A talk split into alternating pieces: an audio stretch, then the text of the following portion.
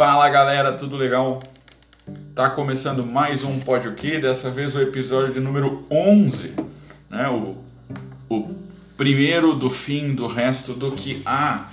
Como tudo que é bom precisa ter um final, o Pódio Que, que também é bom, vamos lá, vamos ser humildes, mas vamos já ficar felizes com as frutas que a gente vai tendo.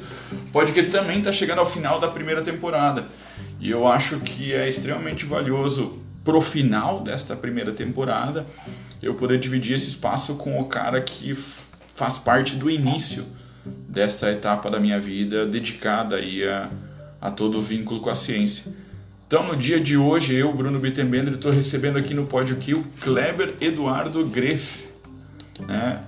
Kleber Eduardo Greff, além de ser um cara sensacional, uma pessoa que eu admiro e tudo mais, é uma das pessoas através das quais eu me aproximei do, do mundo científico. Lembro até hoje que os primeiros contatos com a ciência foi ao lado dele, né, no sentido da ciência na universidade. A primeira pesquisa que eu um dia fiz foi ele que me explicou como eu deveria ir lá fazer, pegar as pranchetinhas e, e falar com né, o índice de satisfação dos visitantes da FenaSoja, dos expositores da FenaSoja. A gente passava o dia inteiro caminhando, ganhava um lanche, no final da noite ia ter show ainda, saudades, show, aglomeração, cerveja a três pila latão.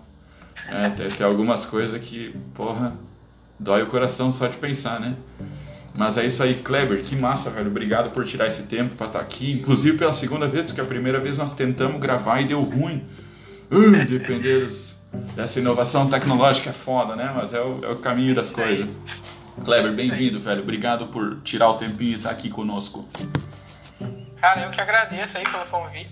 Eu tinha, eu tinha conversado antes já por, no Instagram, quando tu, quando tu iniciou esse projeto do Pode O Que, eu tinha, já comecei a acompanhar também. E lá pelo terceiro episódio, tu tinha falado, vamos fazer uma, uma conversa. Uma hora eu falei, vamos fazer, cara. Faz tempo que a gente não fala também assim, né? Eu disse ainda mais conversando sobre ciência, que é é o que a, a, gente acabou se conhecendo a partir disso, né, cara? Uhum. Por causa da ciência, por causa da graduação. Segue aí uma amizade até hoje, né, cara? É isso aí. Que da hora. Obrigado demais, velho. Então, para contextualizar para a galera, Kleber é bacharel em administração de empresas. Inclusive, fomos, tivemos a graça de sermos colegas um do outro e fazer aventuras quase que pirotécnicas nas apresentações de disciplina com professor Elton Mendes e outras situações que a gente né, teve, teve bons momentos aí para dar risada. Um abraço para ele, inclusive. E hoje o Kleber, depois de ter terminado o seu mestrado aí estudando essa parte do, do agronegócio uh, enquanto lente para observação do desenvolvimento regional, hoje ele está vinculado como professor da Universidade Estadual do, do Oeste do Paraná, ou já não mais, mas... É- não, já, já não mais. Tá. E até final de julho. Tá, entendi. Mas, né, estava vinculado como professor até há pouco e agora está se dedicando a um projeto de inovação tecnológica a partir da Unijuí, né? É um projeto vinculado à Unijuí mesmo. Isso. Isso. É, esse, esse projeto é em parceria da Unijuí, FAPERGS e a Secretaria de Inovação, Ciência e Tecnologia do, do Governo do Estado do Rio Grande do Sul. Aí estamos desde começo de agosto, então, que iniciei esse projeto, é, que visa, então, fomentar o desenvolvimento regional a partir da inovação e da tecnologia. Entendi. Legal demais, pô. E Kleber, como é que tu poderia fazer uma pequena apresentação tua aí para a galera, a parte do, das coisas que eu já fui uh, mencionando, minimamente para a turma te conhecer aí, ter, ter um pouquinho de noção de quem é esta figura. Então, bora lá. É, eu sou natural da cidade de Santo Cristo, que é pertinho aqui do lado de Santa Rosa. É, comecei a graduação em 2019 na Unijuí, em administração. Em 2010, então já um ano de graduação, já entrei como me candidatei para bolsista de iniciação científica aqui da, da Unijuí e aí já é, ingressei no mundo da ciência um pouco mais uhum. é, com mais assiduidade, né? E então foram antes a gente comentou sobre quando eu entrei de iniciação científica tinha os projetos de pesquisa que estavam andando eram sobre inovação, é, mais na parte dos arranjos produtivos locais, e especialmente do setor metal mecânico aqui de Santa Rosa. Estavam no final esses projetos, eu até ajudei a fazer algumas prestações de contas, com, até com a Fapergs na época, com a própria Unijuí. E no segundo ano de bolsista, então, já foi, começamos os estudos é, sobre o agronegócio e cooperativismo da região. É, então, aí também já fruto das, das pesquisas e tudo mais, até fiz o meu TCC é, sobre cooperativismo e sobre o agronegócio aqui da região, né? Envolvendo especificamente as, as cooperativas e o setor leiteiro também. Uhum. E aproveitando, daí depois, é, é como já estava muito vinculado muitos anos na iniciação científica, aproveitei o gancho e as publicações e a pontuação que se tem para ingressar no mestrado. Né? Tanto fiz o processo seletivo do mestrado para a Unijuí, em Juí também é desenvolvimento regional o programa, e fiz para Toledo, no Paraná, que também é desenvolvimento regional e agronegócio. Uhum. Ah, então, acabei passando nos dois programas, só que a diferença é que lá em Toledo tinha bolsa é, via CAPES, né, disponível para todos os alunos. Então, pela, pela parte da bolsa, eu optei por, por Toledo. Uhum. Não só por isso também, que nem a gente tinha comentado, né? É, muito em função do meu irmão mais velho, ele falou, cara, sai, sai do, da tua zona de conforto, vai morar em outra cidade, em outra região, em outro, outro estado, se uhum. possível, porque isso vai te dar um, uma curva de aprendizado muito mais acentuada, né? Do que se eu continuasse na região. E, e assim, e assim foi, né, cara? Foi uhum. uma experiência muito foda. Foi, foi louco ter mudado para lá, tipo, é, longe dos amigos, que amigos, família, da, na época da namorada, né, que ela ficou aqui e eu, eu me fui para lá. Foi só um ano, mas já, tipo, ela, depois ela veio para lá, né? Mas foi uma época, assim, bem, bem intensa da vida e o cara literalmente aprende muita coisa, né? Uhum. Então, é isso aí, um pouquinho da, da minha trajetória até, até então. E agora, né, esse ano, acabei, mês passado, acabei retornando para Santa Rosa, que é a minha região, e estamos aí de novo. Legal demais, pô. E, né, eu concordo demais, não, não podia expressar melhor tudo isso. Da...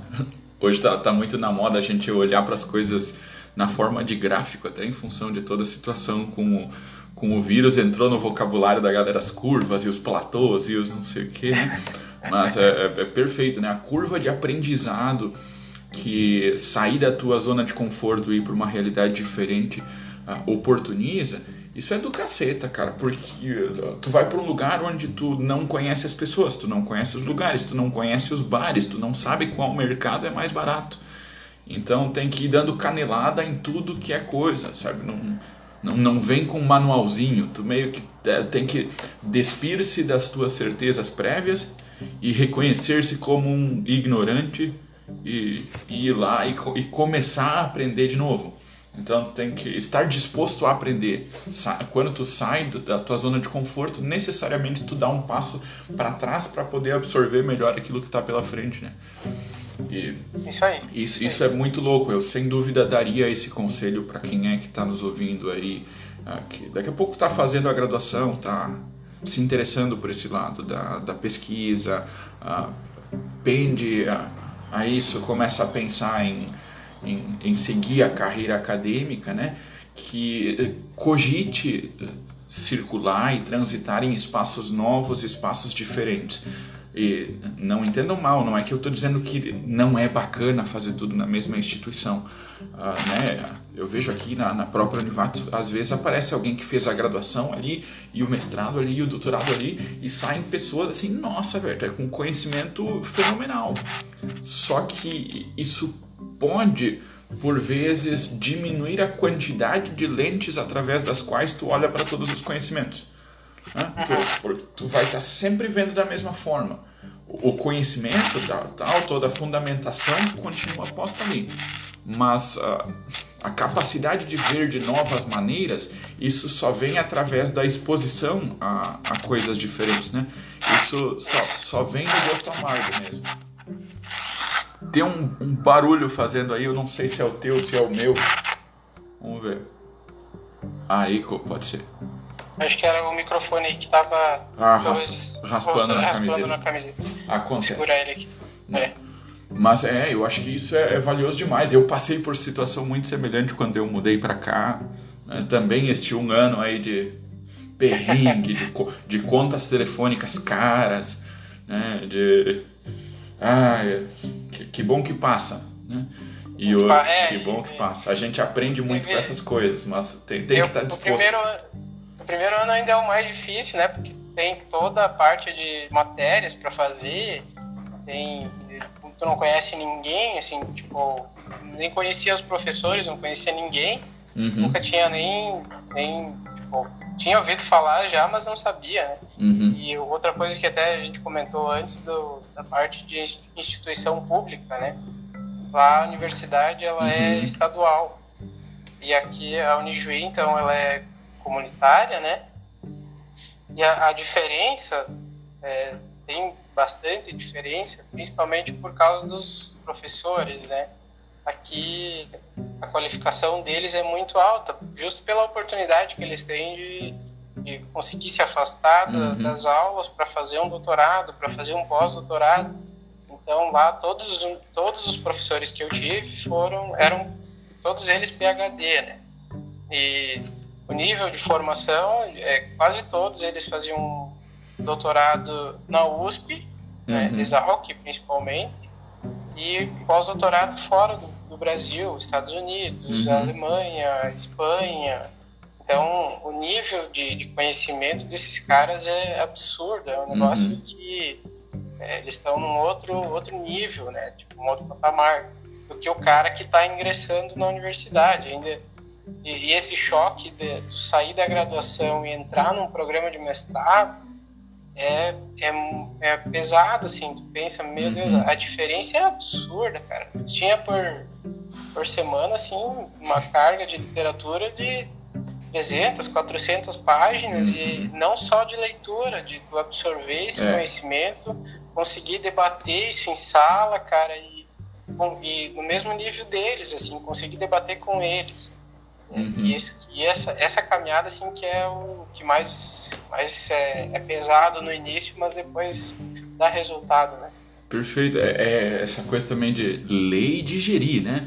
Porque a gente é acostumado a ler feed de Instagram.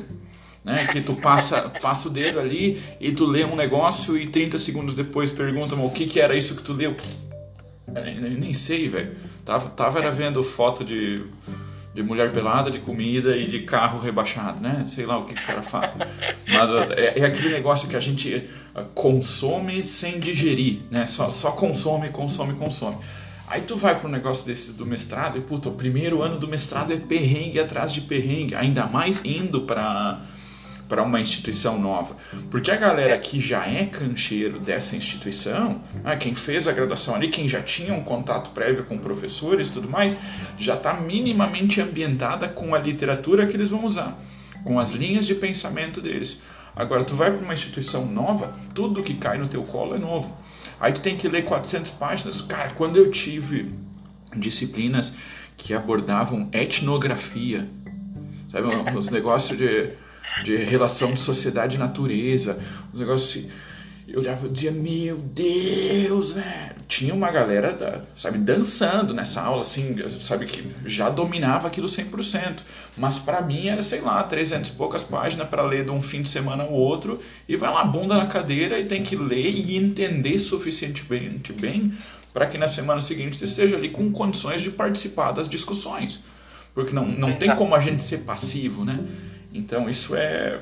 Pá, Foi, É punk. cara, tem, tem um fato que eu, eu- esse eu tenho que contar, né? Porque foi, foi muito louco.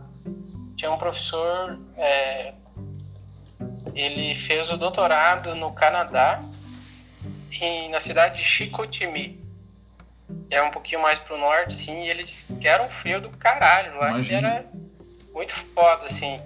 E imagina, ele passou quatro anos lá e todo, sempre conta essas histórias, né? E um dia ele mandou três textos em francês, porque lá, lá se Uhum. falava francês, ele usou alguns autores de lá, e um em inglês. Falou, ó, vocês leem isso aqui, semana que vem vocês vêm pra gente discutir sobre os textos. uhum, Beleza. vamos para casa, vai lá no Google Tradutor para tentar entender alguma coisa, porque francês ninguém dominava. Uhum. Aí, cara, se trocamos, assim, cada um fazia a tradução de, de, algum texto e mandava. Chegamos, isso era acho que segunda ou terceira semana de aula, né, cara? Daí um colega mais sentado assim na ponta, o professor pediu, e aí, é, fulano, o que, que você achou dos textos? Daí ele, ah, professor, eu tive muita dificuldade de entender esse texto aqui. Cara, o professor deu uma mijada. Né? Imagina, assim, Ele falou dificuldade tem aquele povo que dorme lá na, na rodoviária passando frio nesse inverno. Vocês ganham bolsa, vocês têm casa para estudar, vocês têm Google, vocês têm internet para traduzir. Isso não é dificuldade. Ele falou, cara, todo mundo ficou assim, puta merda, o que, que eu vou falar para ele? Uhum. Mas uh, faz o cara pensar mesmo, ele não tem dificuldade. A gente hoje tem, uhum. com todas as ferramentas e tecnologias que o cara tem hoje, isso não é dificuldade, cara. Tudo bem, tem a parte da língua que demora um pouco mais a entender, mas tem tempo para fazer isso, para ler, para entender, né? Uhum. E foi o fato que marcou bastante, assim. Falei, cara, não é, não é graduação, mas isso aqui, né? É, deu, deu uma chinelada moral no cara, né? É. É, é, real, é um, é um ritmo ali frenético, muito diferente do que a gente está acostumado e que não, não permite muita bengala, não, né? É isso aí, é. vai para casa e vai ler, pô. E, é. e, e, realmente, assim, né? Se tu for pensar 20, 30 anos atrás, a dificuldade era completamente outra. O cara tinha que fazer a tradução do material desses na, no punho ali, com o dicionáriozinho do lado, sei lá. Agora, nós, cara, tu tem acesso à internet do lado, tem todas as ferramentas tecnológicas. Vai lá, me dá um texto em russo e uma semana que eu não vou pegar 100% dele, mas eu vou minimamente entender do que se trata, né? Isso aí. Mas é louco demais. E, e aí tu ingressou como professor logo depois de, de terminar o mestrado lá. Como é que foi não, esse processo? Não, não, foi, foi... E, cara, a pesquisa me trouxe, assim, muitas experiências, né? Aí, durante o... É, o, meu, o meu orientador, na época, ele ele tinha, tem duas, dois focos de pesquisa, né? Que é a economia do crime ou economia é, da indústria canavieira. Crime? É crime o... mesmo? Crime, economia do crime. Que loucura! E é, ele há 20 anos já que ele estuda essas duas áreas, então ele não, é, se ele for orientador, ele não vai para outra área, tipo, ele não vai estudar o agronegócio, a cadeia produtiva do leite, alguma coisa assim é o foco dele, assim, e, as pessoas, e os orientandos dele, então, que se adequem. Uhum. Daí ele pediu, ele falou, cara, aí tem, tem essas duas áreas.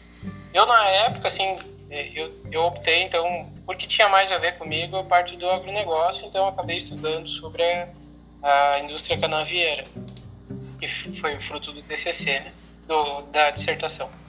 Aí antes de eu terminar, ele fez um. Ele tem muitos amigos e professores de fora do Brasil. Ele tinha uma amiga lá, a professora Mary Arendt, que ela, ela tinha um dinheiro para financiar um projeto de pesquisa no Brasil sobre perdas na colheita do soja. Uhum. Daí na época ele falou, para tu conseguir é, participar dessa pesquisa, tu tem que estender a, o, o prazo de defesa.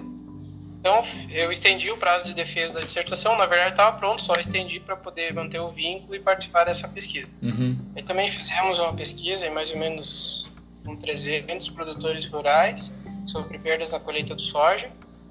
E ao finalzinho desse projeto de pesquisa, é, consegui uma bolsa de pesquisa na, no Parque Tecnológico da Itaipu. É, boa parte do, do, estudo se deu à distância, né? Fazia uma parte em casa, outra parte em campo e o um tanto também em Foz do Iguaçu, né? Cidade de Foz do Iguaçu. É, nesse projeto de pesquisa eu fiquei aproximadamente um, um, ano e dois meses, assim, que era o período da bolsa. Aí depois da bolsa, então, é, teve um período que eu fiquei desempregado. É, foram seis, mais ou menos seis meses ali que eu fiquei desempregado e daí fui chamado num um processo seletivo que eu tinha feito para professor substituto na Unioeste de Cascavel. Eu fiquei é, três meses, entrei em outubro de 2019 e na Unioeste de Cascavel uhum. e começo do ano 2020 então eu fui transferido para Marechal Cândido Rondon, curso de administração. Aí Então fiquei até final, até julho, é, fiquei como professor lá. Mas também, em função da pandemia, desde março as aulas estavam paradas, né? Uhum. Ainda mais em instituição é, pública, os regimentos e todas as, as, burocracias que tinham não permitiam que a gente desse aula à distância. Era tudo deveria ser presencial e como estava paralisado não tinha como dar aula. É complicado isso também, né? Existe toda uma, uma estrutura burocrática prévia ali, onde tu entra numa situação de, de, lá, de, de emergência ou de de necessária mudança e não, não tem muito o que fazer, tem que seguir dentro do negócio, por mais que ele seja engessado e às vezes não esteja funcionando tal qual, mas é o, é o modelo possível para muitas coisas, né? Isso. E se fosse mudar toda essa parte burocrática da, da instituição, demoraria em torno de seis meses para é, mudar essa, essa parte de, de, de legislação é, própria, né, as normativas dentro da instituição. Então, demoraria mais ou menos o mesmo prazo que, que a própria pandemia impôs, uhum, né? Uhum. De ficar em casa sem aula. E a maioria, até foi feita pesquisa com os alunos né, lá da, da instituição e a maioria, em torno de 70%, não, não queria voltar, mesmo online, né? É, visto as dificuldades deles, dos professores, em assumir essa nova posição online e tudo mais, uhum. o despreparo deles, né? Então, mas acabou voltando agora, começo agora de, de, setembro que eu vi que os professores acabaram voltando algumas algumas disciplinas nem todas elas voltaram né uhum. é, isso, eles estão se adequando é isso da, da adequação à tecnologia é uma via de duas mãos né isso é tanto do da parte dos professores quanto da parte dos alunos né? a gente vê uma, uma dificuldade uma resistência em muitos aspectos é, mas ao mesmo tempo tem aquilo ah, é, é foda pensar assim, né? Mas eu vi uns dias atrás uma live do, do Felipe Diesel e do Kleber. Uh, como, é que ele responde? Kleber Dalpisol em Santa Rosa, né? Que o, Kleber está mexendo justamente com essa parte de, de inovação dentro da educação e o Felipe é um puta empreendedor dessa do ramo da educação, né? O cara tem uma, uma cabeça que funciona em outra frequência, né? Ah, cara, eu fui um dos poucos alunos dele, assim, cara, quando eu, quando eu comecei a fazer inglês, é, eu acabei me encaixando numa turma lá que ele, que ele dava aula, cara, uhum. e era, era sempre de manhã, bem cedinho, acho que era 7 horas da manhã, era junto com o pessoal do Cicred daqui, e ah. ele acabou sendo meu professor, cara, por um semestre. O cara é, é, é, é uma um figura, ele é já que nós estávamos falando é. em curva e, e platô e é. esse caralho, ele é ponto fora da curva, ele é o estraga gráfico, né? É o, é o é, cara que puxa lá fora e, né? e quase que o cara não considera na média porque é, é muito foda. Realmente, é. um abraço para ele inclusive, mas eu via essa live deles dois conversando sobre toda essa, essa questão da, das tendências da, da educação e os aspectos futuros, né? E de a, a pandemia ela exigiu que tudo isso acontecesse meio que de supetão. Né? Assim, tipo, porra, a casa caiu, cabeludo, vai virar online agora, se vira aí. Mas já era meio que previsível a tendência das coisas irem nessa direção. Porque faz cada vez menos sentido tu deslocar o Kleber de Toledo a. Pra onde é que é que tu foi? Para São Miguel do Oeste? Marechal. Marechal, tá? Vai deslocar o Kleber de Toledo para Marechal para ele chegar lá, para deslocar um aluno de Medianeira para lá para ir assistir essa aula, para ter que outro aluno vir, sabe, sei lá da onde, mas todo esse deslocamento, esse custo, esse, esse resíduo gerado, toda essa coisa para chegar lá para ter aula, faz claro que o presencial é valioso e a gente gosta e se torna muito mais fácil, muito mais confortável, né? Mas tem muitas coisas que tendem a migrar para essa parte do online, porque isso reduz custos, isso facilita, isso né, aproxima as pessoas de outras formas. Ah, e, e vai, vai lá, né? Me, me, permita dar uma, uma canelada, tô até aqui me mexendo na cadeira para falar merda. Isso é mais ou menos uma ilustração do que a gestão da inovação pode fazer para a promoção de desenvolvimento. Né? Tu taca a tecnologia, libera o acesso e aproxima as pessoas dali, tu consegue fazer com que mais pessoas consumam aquilo, mais pessoas adquiram esses conhecimentos, façam tais reflexões, tu gera uma educação uh, exponencial, é onda que uma, uma bate na outra, e isso a longo prazo vai melhorar a qualidade de vida, vai melhorar um grupo de outros aspectos. Então isso é uma, uma das primeiras pontezinhas que o cara pode arriscar ali dizendo, né? É, que, como a inovação tecnológica pode atirar no desenvolvimento, né? ou pode, sei lá que verbo usar para isso, mas pode levar, conduzir até lá, né? Se minha orientadora vai estar tá ouvindo, ela vai estar tá de cabelo em pé com a quantidade de, de verbo que eu estou usando errado aí, coisa, né? Mas é, é, nesse caminho. Eu queria que tu falasse um pouco, cara, agora depois de toda essa leitura mais, uh, mais fria do agronegócio, da, da ênfase do cooperativismo como gestão deste agronegócio. Pra, tá, tu esteve também vinculado a maior parte da graduação aí também às atividades do CORED, né, o Conselho Regional de Desenvolvimento, então toda essa esse sobrenome do desenvolvimento regional sempre esteve muito perto né? Ou sempre foi um tema correlato ali nos estudos, ainda que a gente não estudasse só isso. E aí tu vai para o mestrado estudar o negócio, né, pau-ferro ali, desenvolvimento regional e agronegócio, né? Isso é fazer casar os dois grandes temas que faziam parte dessa formação. E aí tu volta para Santa Rosa, volta só no sentido físico mesmo, né? Não no sentido de, de direções, mas tu retorna a Santa Rosa para trabalhar com esse, esse projeto de inovação. Agora, queria que tu falasse um pouco de como tu vê essa ligação da, da inovação com o desenvolvimento. É, às vezes se fala muito é, inovação, é, as pessoas têm é, às vezes não, não sabem o real conceito, eles pensam, caramba, inovação é um negócio, inovação tecnológica é um, é um negócio absurdo que não está ao meu alcance. É, eu acho que até isso que tu faz com o podcast, às vezes simplificar um pouco essa, essa conversa também sobre da, da parte de inovação, né?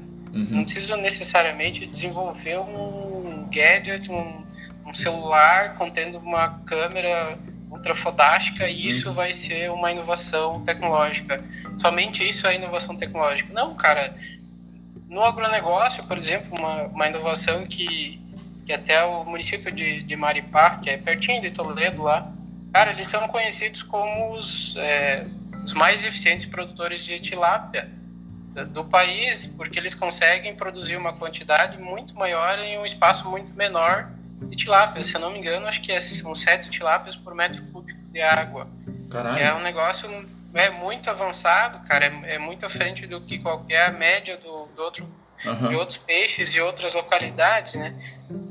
E eles conseguiram isso através de, de aeradores que eles é, colocaram dentro dos tanques e tudo mais. E pesquisa, né? Então, tipo, dentro do agronegócio, como, como desenvolver, fazer com que a inovação é, traga é, esse desenvolvimento regional, né? Uhum. É, e muito nessa, tipo, nessa, nessa onda que a, até a bolsa de pesquisa que eu participei lá na, no Parque Tecnológico da Itaipu, eu estudei bastante da parte de é, a cadeia de suínos, é, que também é muito forte na região oeste do Paraná. Basicamente, é suínos, leite, frango e peixe, sim, que é, são as cadeias produtivas que são muito fortes lá, também é, vinculadas ao cooperativismo, né, tanto que as, as cooperativas da região lá é, representam muita coisa, são em torno de seis cooperativas, sete cooperativas que têm presença lá forte, tem no Brasil inteiro, exportação também é um negócio absurdo. E eles também desenvolvendo inovação, tanto na produção de de frangos, é, não só de, por exemplo, de tilápia, que eu falei, de um, uhum. um, espaço reduzido, mas também de frango, né? Quando tu tem um controle da, do ambiente ou da temperatura, tu também consegue colocar mais Sim. franguinhos num, num, espaço menor e tu consegue aumentar, consequentemente, a produtividade e tudo mais. Também da inovação tecnológica na cadeia de suínos, teve tem uma onda forte lá sobre a utilização do biogás. Uhum. Até o Victor compartilhou um negócio do, do biogás lá da, da Univats, que receberam um laboratório móvel, né? Uhum. Da, da, Alemanha. E lá a Alemanha também estava, até instalou uma empresa lá na região de em Toledo mesmo, é, para a utilização do, dos, dos, dejetos de suínos e outros animais para geração de biogás e, consequentemente, eletricidade. Tem outras empresas muito boas também da própria região lá de Marechal, de Toledo, que já fazem esse, essa transformação, mas em menor escala, né? Uhum. E depois disso, então, como estava parado lá com as aulas, eu pensei, eu falei, até conversei com o Lucas aqui da, da Criatec de Juí, de, de Santa Rosa, eu falei, ó, oh, Lucas, eu, nosso colega também, Lucas, né? Uhum. Eu tô procurando oportunidade, porque as aulas estão paradas e eu tô me sentindo meio inútil, né? Cara, em casa o cara fica. meu, celular, meu computador grita aqui, desculpa. é, tipo, tempo ocioso, né? O cara fica pensando, nossa, eu preciso fazer alguma coisa. Aí surgiu essa oportunidade, é, o que, que a gente vai trabalhar aqui na região, pelo menos tentar trabalhar, é, é engajar tipo, atores, não só na área do, do agronegócio, mas de, de, qualquer área que tenha vontade de, de, empreender, de colocar uma empresa, de lançar um produto no mercado, facilitar esse, esses caminhos, é, isso enquanto o governo do estado e secretaria, né? Então esse seria mais o, o meu trabalho aqui. Legal demais. É, é, vinculando então o governo do estado, uma parceria da, de iniciativa pública com a incubadora. Isso.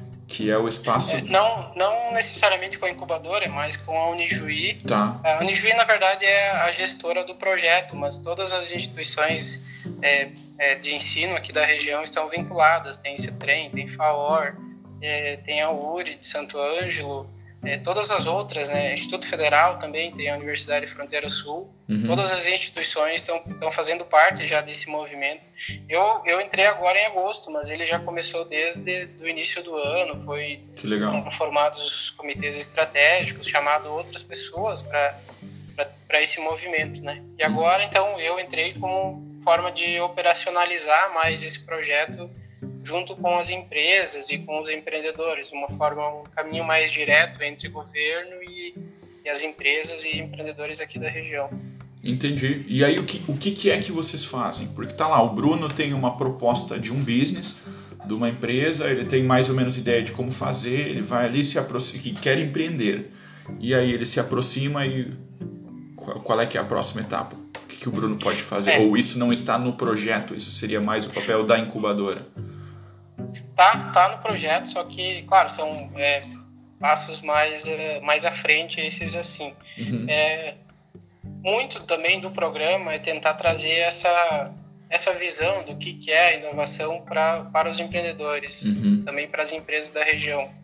Porque, por exemplo, tem empresas aqui que são muito boas, têm uma estrutura enorme, têm dinheiro, só que estão num, num, nicho de mercado que não, não inova, tipo, uhum. não traz coisa nova para o mercado. E uh, a, a, ideia do governo é transformar uh, o governo, o estado do Rio Grande do Sul como o estado mais inovador do Brasil. Hoje é, é, é, tipo dentro de uma escala o, o Rio Grande do Sul é o quinto. Então, tipo, trazer essa parte da inovação como estratégia de desenvolvimento, tanto do Estado como regionalizado, né? E tem, claro, a maioria das regiões do, do Rio Grande do Sul são é, semelhantes. É, Utiliza-se do agronegócio como é, o principal movimento da, das cadeias produtivas e tudo mais, mas tem, por exemplo, a região sul é muito forte, a parte de oceanos, de pesca, de, de porto, tem uma, uma configuração diferente. Daí a região da campanha e fronteira também, né? É, arroz também é agronegócio, mas tem uma dinâmica um pouco diferente daqui. Né? Então a gente vai tentar buscar essas áreas prioritárias de cada região e tentar engajar também esses, esses empreendedores para gerar inovação, colocar produto novo no mercado e, e a, o nosso trabalho seria no sentido de facilitar essa parte. Uhum. A, tem, existe mercado, existe tal pessoas lá.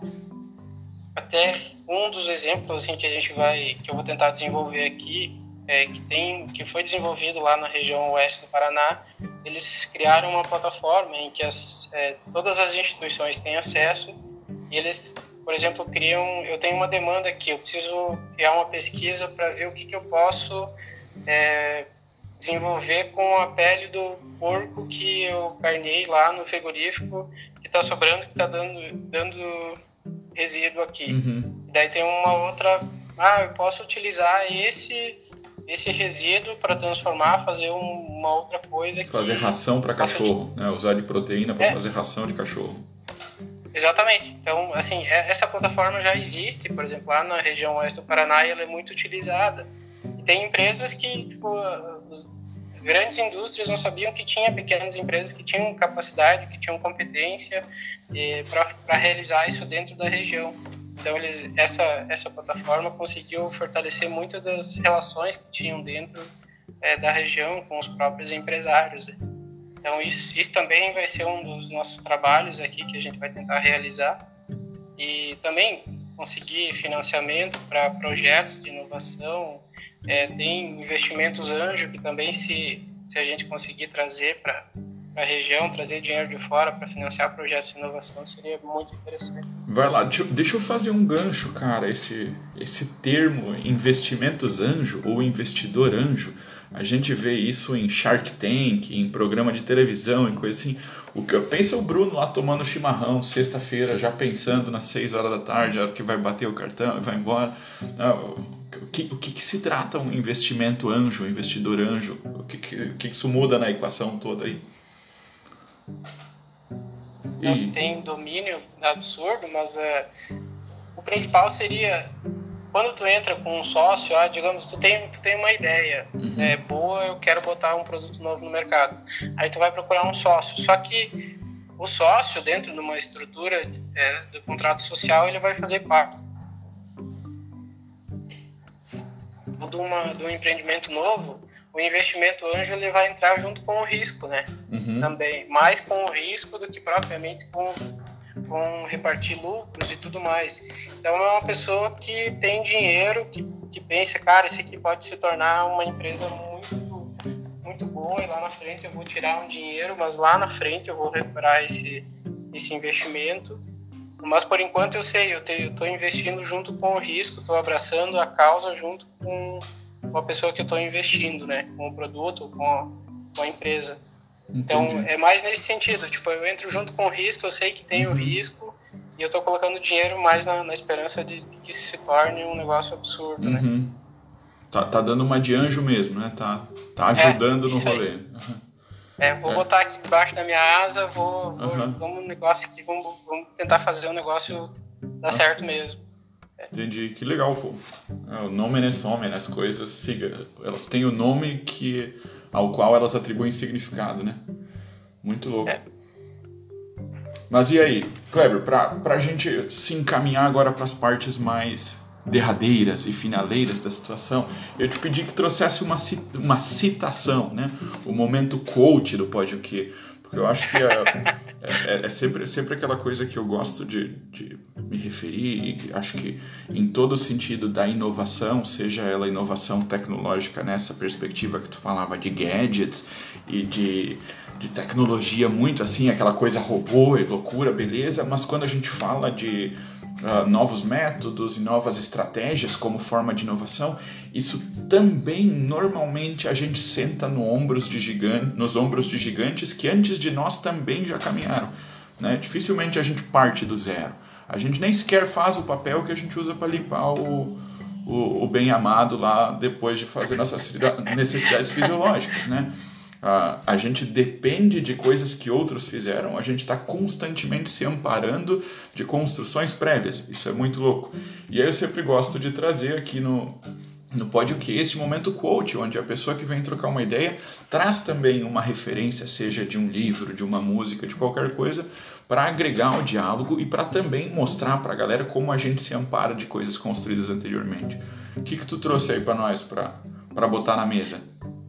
Cara, eu trouxe uma frase que eu até coloquei na, na minha dissertação e é uma citação do John Kennedy, JFK, presidente dos Estados Unidos, que é quanto mais aumenta o nosso conhecimento, mais evidente fica a nossa ignorância, né? É, isso faz muito sentido para quem segue na vida acadêmica que, uhum. cara, quanto mais tu sabe, mais tu tu vê que tu é uma pessoa muito ignorante, cara. Hum. Sabe muito pouco do mundo, das coisas. Eu, eu escutei outros podcasts que tu fez aí, que falavam mais de outras áreas, eu penso, caramba, velho, a gente sabe muito pouco, uhum. muito pouco de, de, de, pouca coisa do mundo, né, cara? Então, até da parte de inovação, cara, eu tô aprendendo muito, assim, já estudei muito sobre isso, mas ainda eu vejo que eu sei muito pouco, uhum. cara, que eu, que eu gostaria, que eu procuro, tenho que procurar mais, mais conhecimento, mais coisas, e sempre buscando é, outras formas de conhecer, de inovar e tudo mais. Então, acho que a, a frase, sim, que eu tenho mais de, de de impacto hoje de, do, da sessão coach é isso aí, cara. sessão coach, é. Tá, tá aí até pra gente ter o, a, a, a, referência de nomes futuros, né? E por favor, galera, sessão coach. Né? Não vão achar que é coach de, daqueles negócios de, né, de, de gritos e arraio, ru. Também tu, tudo bem para quem gosta, né? Mas é isso aí. Da hora demais, pô. Essa, eu acho que faz extremo sentido e é, é é, é, muito forte, né? Tô tentando lembrar agora quem é que era o filósofo que falava, era Sócrates, toda a ideia do eu sei que nada sei, né? É, é a construção de um conhecimento que seja suficiente, suficientemente claro para tu perceber que há muito mais que tu não sabe. Né? Tu sabe o suficiente para perceber que há outras coisas à frente que tu não chega a saber. Né? Senão a gente está lá embaixo na caverna do Platão que tu nem chega a saber que tu não sabe. Né? O primeiro, a primeira etapa do caminho seria essa brincadeira semântica de então o cara uh, se dar conta de que existe o desconhecido, para que aí então tu comece a andar em direção ao desconhecido e desbravar aquilo, estudar e fundamentar para saber mais, mas quanto mais tu vai indo em direção ao desconhecido, maior tu percebe que o desconhecido é. Né?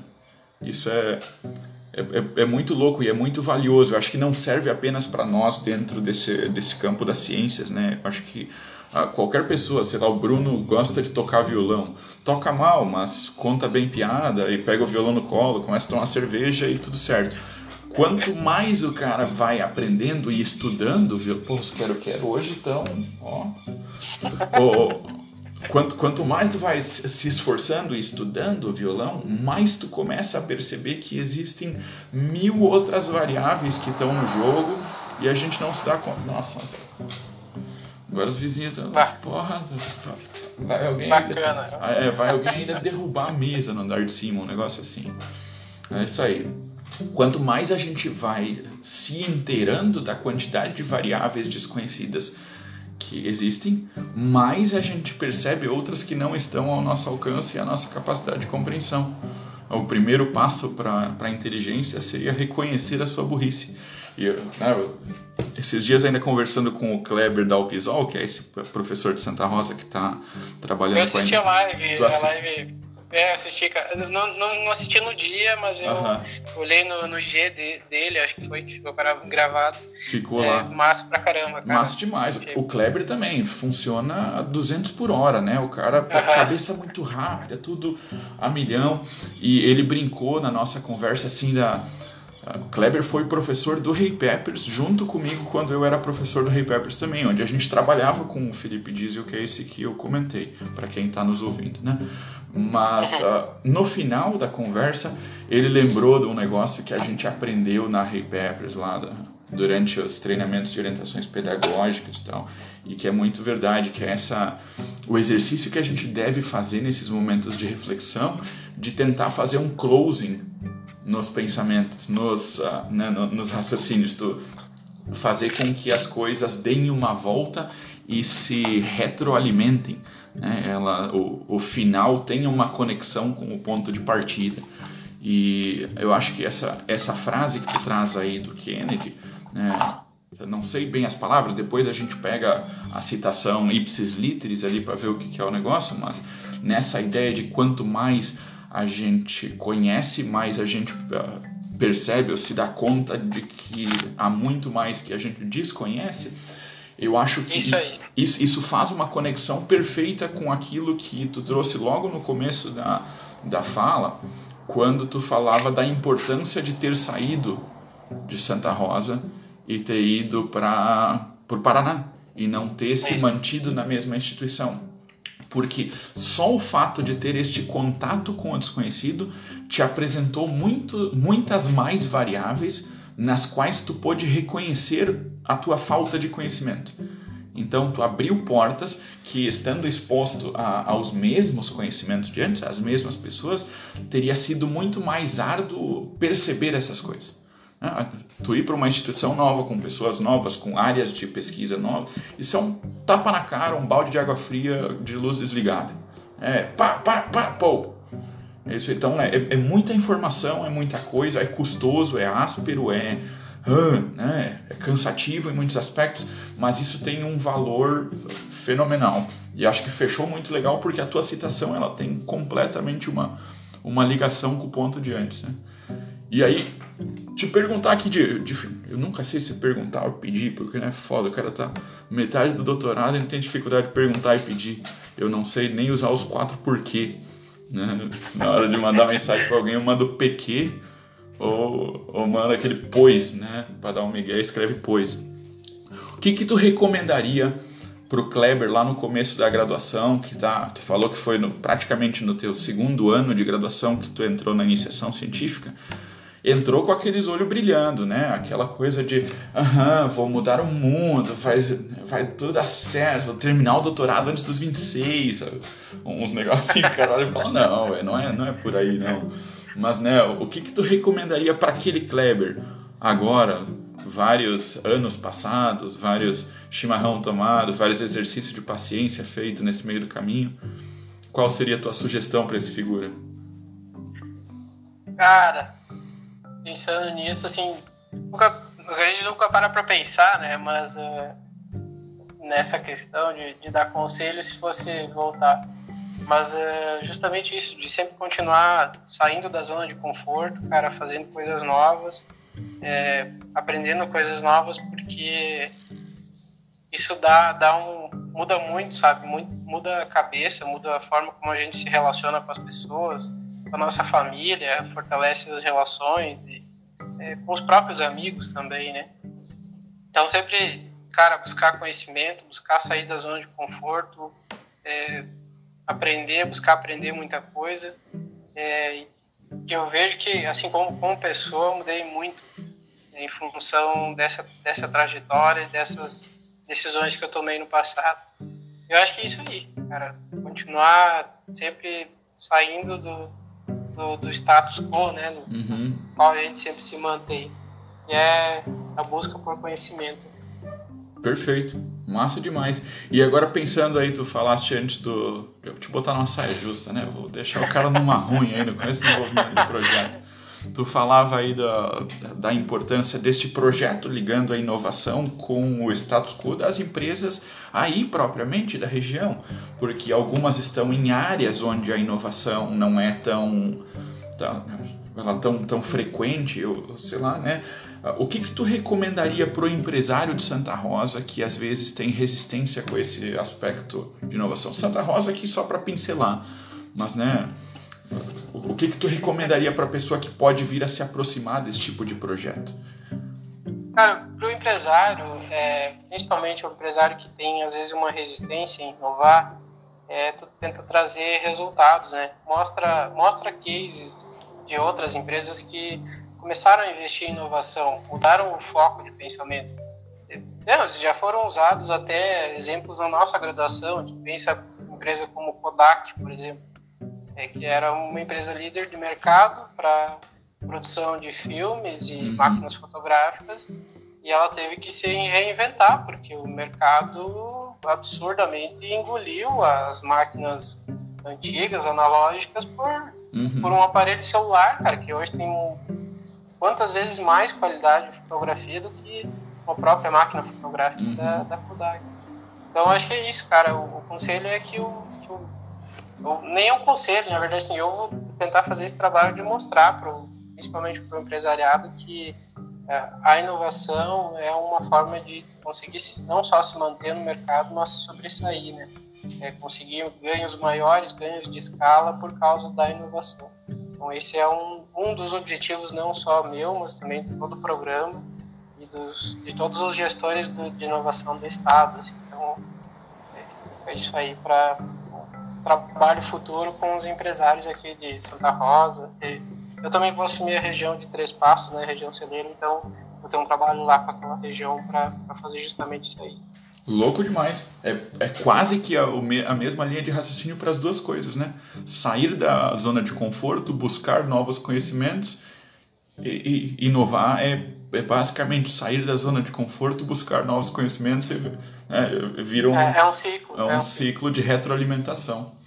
Que da hora, velho. Nossa, obrigado demais, Kleber, mais uma vez por ter topado participar, trazer um pouco da tua, da tua caminhada, da tua experiência aí tanto para mim é, é, extremamente prazeroso e, e sei lá, me, me, deixa muito contente te, te ver e trocar essa ideia contigo. Fazia muito tempo que a gente não se falava mesmo. Ah, verdade, é. cara. E é, é, muito legal, com certeza, poder trazer uma, uma perspectiva diferente Pode O Quê. Eu uh, tô nesse processo de trazer pessoas novas, tentar dialogar com áreas de conhecimento diferentes é, até então, a nossa ênfase estava sendo com galera da, das ciências ambientais, mas tudo foi caminhando cada vez mais para um lado onde a inovação também fala muito alto. Eu acho que existe um fio condutor comum entre as duas coisas, entre a construção da sustentabilidade a partir de ações mais inovadoras que vão considerar ela como uma das variáveis. Acho que tem muito a se pensar nessa forma também, mas é, é realmente muito legal poder te trazer, cara. Obrigado por tirar esse tempo, obrigado pela parceria aí. E é uma honra. Ah, digo mesmo, cara. E fico aberto para outras conversas até futuramente. Porque assim, eu falei, cara, 1% assim do que eu uhum. vi fora, né? mas uh, foi bom falar contigo, cara, precisando aí qualquer coisa, a gente tá junto tá nesse processo aí. E massa demais esse teu trabalho do Pode o Quê. Pode contar comigo também para futuras conversas aí, com cerveja e presencialmente. Né? Se possível. Fa né? Faremos. Tão, tão breve quanto possível, faremos um na, na frente da churrasqueira, né, conversando Isso com outra funcionalidade sem, sem todos os trâmites da tecnologia aí. Mas valeu, obrigadão pela oportunidade aí, Kleber. Se cuida, velho. Um valeu, abraço. Querido. Um abraço.